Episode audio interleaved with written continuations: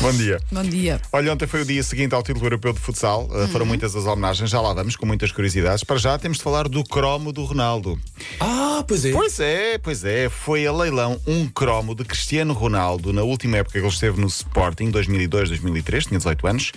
Leiloado em Nova Jersey, ou como diz Banda Miranda, New New Jersey, Jersey, New Jersey nos United States of America.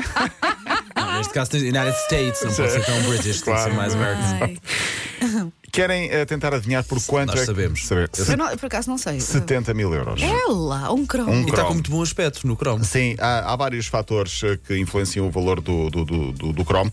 Eh, estava Ronaldo no Sporting antes de ir para o United pela primeira vez. Um cromo produzido em Itália exclusivamente para o mercado português. Só há 20 em todo o mundo, todos em bom estado. Portanto, há 19 pessoas que podem ganhar 70 mil euros assim de repente. Eh, atenção que nos Estados Unidos os cromos são uma coisa séria eh, e o jornal A Bola investigou e eh, fez a lista dos cromos mais caros no desporto. O mais caro é de Onus Wagner, um antigo jogador de beisebol que já morreu há muito tempo, jogou na década de 1890 até 1920, mais ou menos, até esse ano.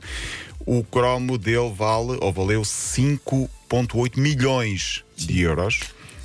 Olha que sabes, no outro, não estava aqui, deixaste-me pensar numa coisa no outro dia de estralhar o quarto do meu filho e deitar fora as várias cadernetas Guarda, de guarda, que ele tem. guarda, guarda. Não é? E ele guarda. ficou muito ouvindo, mãe, nem penses, mas agora se calhar. Guarda, Aqui guarda, 150 anos pode valer muito. verdade? Sim, eu estarei, eu estarei cá para vender cromos. sim. O segundo foi de Michael, Mickey Mantle, que eu acho que fez parte do Seinfeld, era muito falado na altura pelo, pelo Kramer e pelo, Ah, sim, pelo, sim, sim. Pelo, do- pelo Jerry, não, acho mais pelo George. Mas eu lembro-me desse nome. Mickey sim. Mantle, sim, que era o que estava na mesa a bater sempre no, no café. eu- eu Estas memórias que eu tenho. Era o homem que estava a bater na mesa.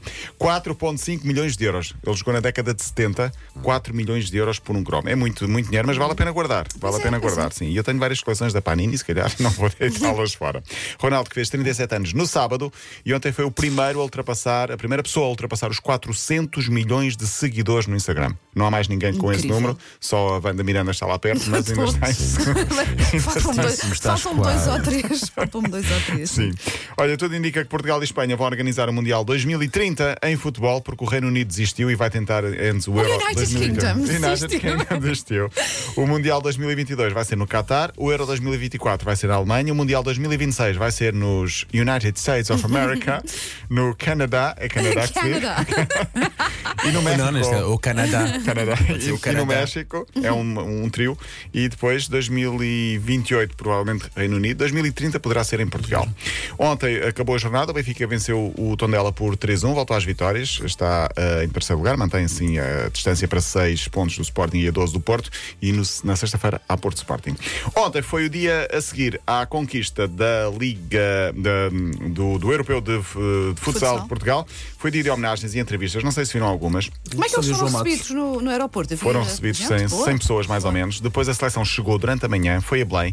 Marcelo Rebelo de Souza elogiou muito o treinador. O treinador é muito, muito elogiado por todos os jogadores. Eles sensibilizam-se a falar dele, ficam claramente ahm, sensibilizados. Uma figura muito empática. O selecionador nacional, que ainda assim não atendeu o telefonema de eh, Marcelo Rebelo de Souza. Eu procurava, mas ele não atendia ao telefone. Mas depois atendeu o telefone, ou melhor, retribuiu a chamada entre a meia-final e a final. E de facto, ele é uma pessoa muito especial. Muito especial. Mistura aquele ar senador, de tímido. Parece distante, parece às vezes ausente mas não perde um pormenor daquilo que se passa. O selecionador depois disse: eu- nós temos uma regra, e é uma regra que foi, própria, foi definida pelo próprio grupo, que é guardar o telemóvel das concentrações. Ou seja, durante muitas horas não há telemóvel para ninguém. O próprio grupo definiu isso, que é para focar totalmente nos jogos. Ele diz: a melhor forma de nós falarmos com a nossa família é em campo através das vitórias. E por isso mesmo ele só pôde ver a mensagem do presidente Marcelo Rebelo de Sousa no dia a seguir, seguir. porque tinha o telemóvel guardado. Imagina que Marcelo liga para a Wanda e Wanda não Isso é, atende. mesmo assim, isso é mesmo assim que funciona. Ele há de ter o telefone pessoal dele e liga Sim, e sim, tá, e faz a chamadinha. ele ficou naquela, ligo, não ligo, mas lá ligou a Marcelo Rebelo de Souza e disse, o presidente atendeu-me na hora logo e falou comigo. Ah, falou comigo. E depois ontem o Marcelo Rebelo de Souza explicou também essa história e é muito interessante ver o testemunho dos jogadores todos a falarem de um líder. Nós estamos aqui por ele e, e- e é uma personagem muito empática e claramente ah, muito importante nesta conquista de Portugal, o treinador Jorge Brás. Era giro tê-lo aqui um dia, por acaso. Olha, mas não agora, não tenho Não, hoje não. Até amanhã, beijinho. Até amanhã.